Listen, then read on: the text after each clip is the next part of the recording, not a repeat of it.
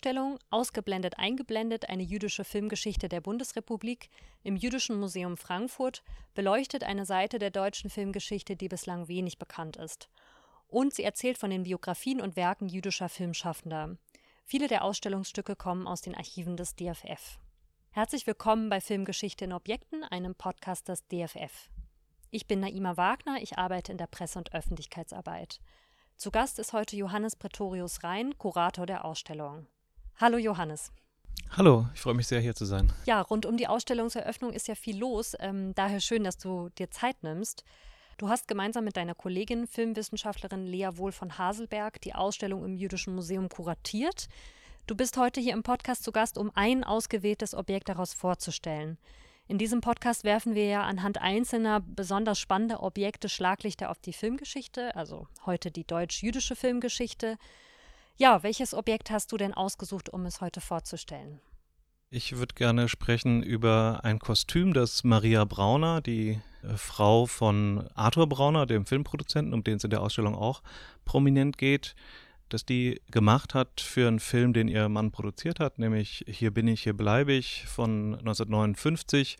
Und zwar hat sie das Kostüm gemacht für Katharina Valente, die damals ein großer Star war und in ganz vielen Musikfilmen, die Brauner produziert hat, mitgemacht hat. Und Maria Brauner hat in den 50er Jahren eben für einige ihrer, äh, einige der CCC-Produktionen Kostüme gemacht und äh, eben auch für diesen. Und äh, ich freue mich so ein bisschen über dieses äh, Objekt reden zu können, weil es auf eine Art sehr, sehr präsent ist in der Ausstellung, sehr äh, wirkungsvoll inszeniert. Ein weißes Kleid, das den ähm, Raum eröffnet, in dem es um Stars geht und es bringt auch so sehr wirkungsvollen, richtigen Glamour da rein. Und gleichzeitig steht es so ein bisschen rätselhaft da drin. Also äh, ich bin auch schon ein oder zwei Mal gefragt worden, warum eigentlich genau dieses Kleid da drin steht und ich freue mich, das heute hier ein bisschen erklären zu können. Bevor wir zu der Präsentation in der Ausstellung kommen, kannst du noch etwas zu der Restaurierung des Kostüms sagen? Die Arbeit der, äh, der Restauration habe ich selber nicht mitbekommen, da hatte ich nichts mit äh, zu tun, aber ich habe halt so, ja, so ein ganz starkes äh, Vorher-Nachher-Bild äh, so vor Augen. Als ich das Kostüm das erste Mal gesehen habe, ähm, hing es halt auf einem Kleiderbügel, hatte so war so ein bisschen vergraut äh, und auch so ein bisschen zerknautscht, weil es natürlich irgendwie weggepackt war und es hat mir schon gefallen, aber äh, so richtig schön auf der Kleiderpuppe aufgezogen, äh, strahlend weiß, mit funkelnden Pailletten, äh, wie es jetzt in der Ausstellung steht, habe ich es auch erst wirklich in der Ausstellung gesehen und also da wurde wirklich tolle Arbeit gemacht. Dann kommen wir zu der Inszenierung in der Ausstellung. Das Kleid ist ja gleich im zweiten Raum anzutreffen. Der erste Raum ist überschrieben mit dem Titel Aufbrüche und handelt vor allem davon, wie jüdische Filmschaffende in der Bundesrepublik nach dem Zweiten Weltkrieg verstärkt sichtbar werden. Im zweiten Raum mit dem Titel Scheinwerfer und Scheuklappen trifft man dann auf dieses Kleid. Es ist in der Raummitte platziert, im Spotlight sozusagen, also ein richtiger Blickfang. Ähm, warum habt ihr euch denn für diese Präsentation entschieden? Also in dem ersten Raum, genau, da geht es um die späten 40er und damit auch so, ja, ist die Stimmung eher so die von, von Trümmern und eben der unmittelbaren Nachkriegszeit. Und der zweite Raum sollte mit Bedacht eben einer sein, der glamourös ist, der äh, sozusagen die ganzen, die ganzen roten Teppich, die Stimmung des roten Teppichs so ein bisschen reinholt und äh, ja, diesen Glamour oder diesen gewollten oder gesuchten Glamour der 50er Jahre so ein bisschen rüberbringt. In dem Raum geht es auch um Stars und äh, vor allem um zwei Stars, die aus dem Exil zurückgekehrt sind, Peter Lorre und Lily Palmer. Und Lily Palmer war eben auch ein großer Star, international, aber eben dann auch in den 50er Jahren in, in Deutschland ein enorm wichtiger Star. Und wir wollten ein bisschen was von dieser Strahlkraft in die Ausstellung reinholen, gerade auch, weil ja, die Geschichte von Peter Lorre, die wird oft stark sozusagen als eine Geschichte des Scheiterns erzählt und die erzählen wir auch, also als Remigration, als ein Misserfolg. Aber es gibt auf der anderen Seite eben auch diese Geschichten von Leuten wie Lily Palmer, die ja eine ganz glanzvolle, glamouröse Karriere hatten als äh, Remigrantin. Und uns war es wichtig, so ein bisschen so das stimmungsmäßig äh, auf den Punkt zu bringen und rüberzubringen. Natürlich äh, hat das äh, eine gewisse Doppelbödigkeit, oder einen bestimmten, liegen da bestimmte Konflikte drin begraben. Deswegen haben wir den Boden in dem Raum als Irritation auch ein bisschen schräg gestellt. Und aber uns, uns war wichtig, halt wirkungsvoll, ja, diesen ja, roter Teppich, strahlendes Kleid, äh, glitzernde Pailletten irgendwie mit reinzunehmen. Und das bringt dieses Kleid sehr gut zur Geltung und ist auch sehr, sehr schön restauriert worden und äh, ja, leuchtet jetzt so richtig. Ja, und es gefällt uns sehr gut. Das Kleid ist aus dem Textilarchiv des DFF. Kannst du mal ein bisschen den Weg in die Ausstellung beschreiben? Also habt ihr das Objekt gezielt ausgewählt oder ist es euch eher zufällig bei den Recherchen begegnet? Also eigentlich haben wir natürlich ein anderes äh, Kostüm gesucht. Eigentlich hätten wir total gerne ein Kostüm von Lily Palmer gehabt, die auch einige äh, wirklich tolle Kostüme in den 50er Jahren getragen hat. Zum Beispiel auch in dem Film, den wir zeigen, Feuerwerk, wo sie halt als Artistin, Zirkusartistin auftritt. Leider haben wir das überhaupt nicht finden können. Ja? Also wir haben äh, bei allen möglichen Kostümverleihen und äh, Textilarchiven in Deutschland angefragt und ähm, Lily Palmer Kostüme haben sich scheinbar nicht äh, viele erhalten. Wir hätten eins haben können ähm, aus dem Film Mädchen in Uniform, aber das ist eben ein sehr, sehr strenges Kostüm und das wollten wir eben für den Raum nicht haben. Wir wollten was haben, was glamourös ist. Und dann wurde im Textilarchiv der Vorschlag gemacht, ähm, dieses Kleid zu nehmen. Und ähm, erstmal dachte ich, ah, das passt nicht so richtig. Und ähm, ein sehr, sehr schönes Kostüm, aber dann habe ich äh, weiter drüber nachgedacht, oder haben wir gemeinsam drüber nachgedacht. Und ja, eigentlich relativ viele Spuren und Bezüge gefunden, wie das äh, halt doch in die Ausstellung passt. Und es hat uns auch irgendwie sehr gut gefallen, so ein wirkungsvolles Objekt zu nehmen, was ja ein Hingucker ist, aber dessen Story und der Kontext in der Ausstellung gar nicht so ganz klar ist, weil das natürlich was ist. Wir kommen aus der Wissenschaft, da müssen Bezüge in der Regel sehr, sehr, sehr klar und gut argumentiert werden. Und zwar für uns irgendwie auch eine schöne Gelegenheit zu sagen, na, wir stellen mal sowas hier rein, wo man vielleicht ein bisschen mehr um die Ecke denkt, was ein paar Spuren legt, was ein bisschen metaphor metaphorisch auch im Raum steht. Und ja, es gibt verschiedene Ebenen, auf denen dieses Kleid da eben reinpasst. Äh, die allererste, die auf der Hand liegt, ähm, ist die, dass eben von Maria Brauner gemacht worden ist. Maria Brauner, die Ehefrau von Arthur Brauner, war selber auch Shoah-Überlebende und ähm, ist eben auch eine der jüdischen Filmschaffenden der Bundesrepublik gewesen, in dem Sinne, dass sie halt in den 50ern viele Kostüme gemacht hat für Filme ihres Mannes. Und so auch dieses, also ähm, war es für uns eine tolle Möglichkeit, einerseits nochmal ein anderes, eine, eine andere Rolle in der Filmproduktion, nämlich Kostüm mit reinzuholen und nicht immer nur auf Schauspieler, Regisseure und äh, Autoren zu schauen. Und zum anderen aber natürlich auch nochmal eine weibliche Akteurin, äh, eine Frau mit reinzuholen, die normalerweise so ein bisschen hinter ihrem Mann verschwindet oft. Ähm, und das war eine Sache, die uns wichtig war und die äh, uns gut gefallen hat.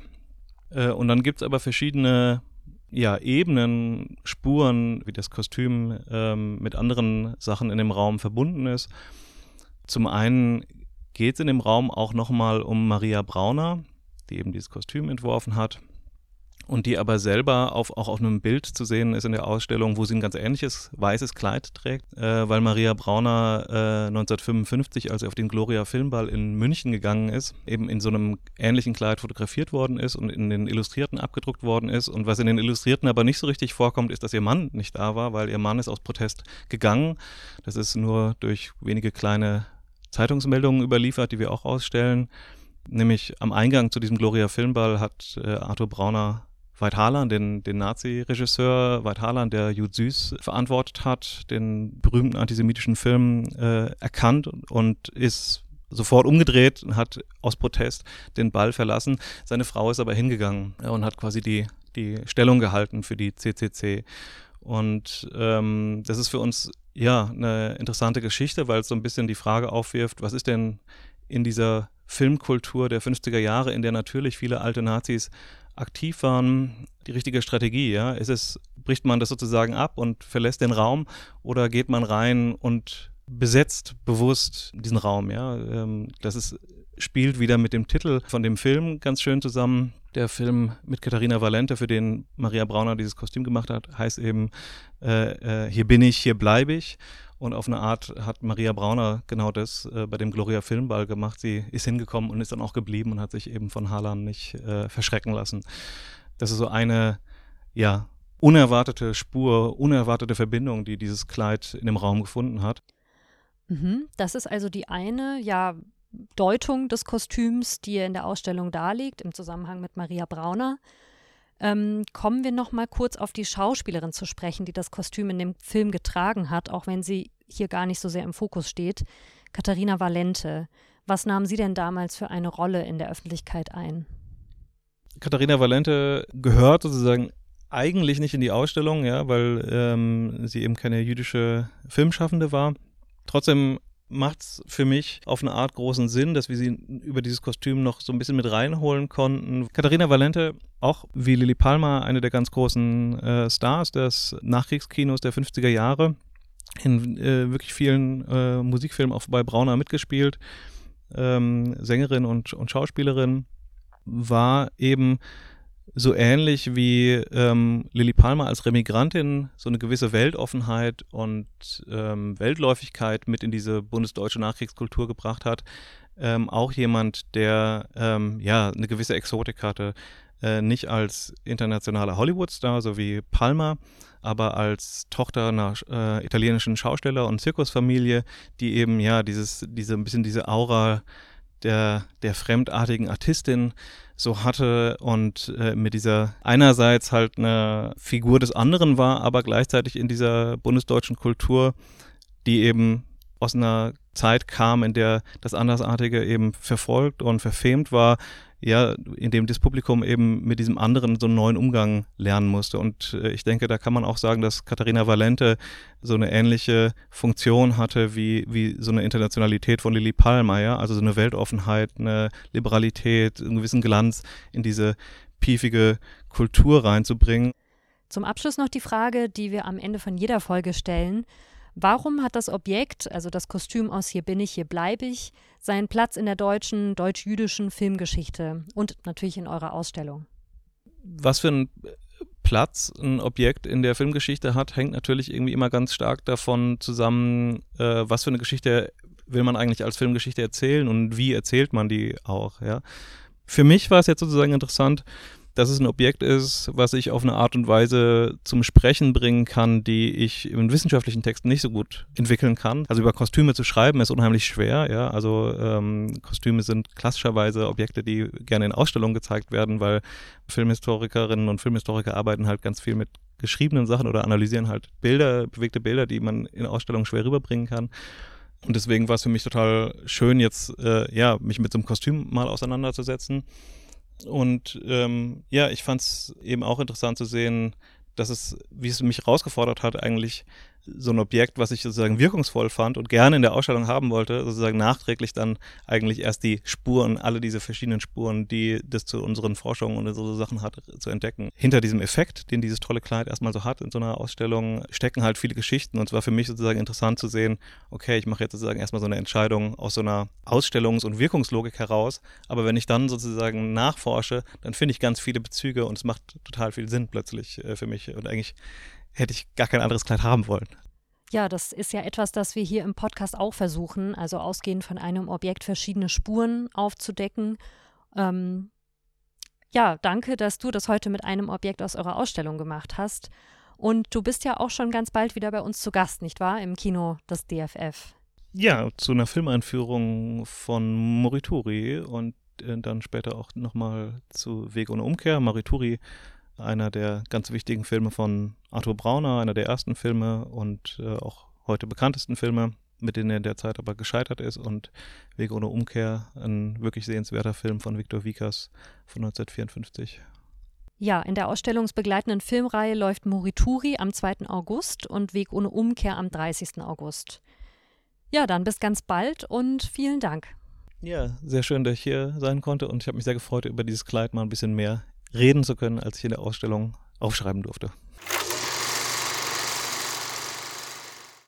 Die Ausstellung Ausgeblendet eingeblendet, eine jüdische Filmgeschichte der Bundesrepublik ist noch bis zum 14. Januar 2024 im Jüdischen Museum Frankfurt zu sehen.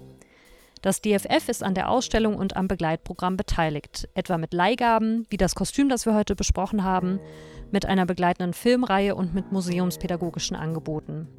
Über die Zusammenarbeit der beiden Häuser haben DFF-MitarbeiterInnen verschiedener Abteilungen in unserem anderen Podcast Alles ist Film gesprochen. Hört auch dort gern einmal rein.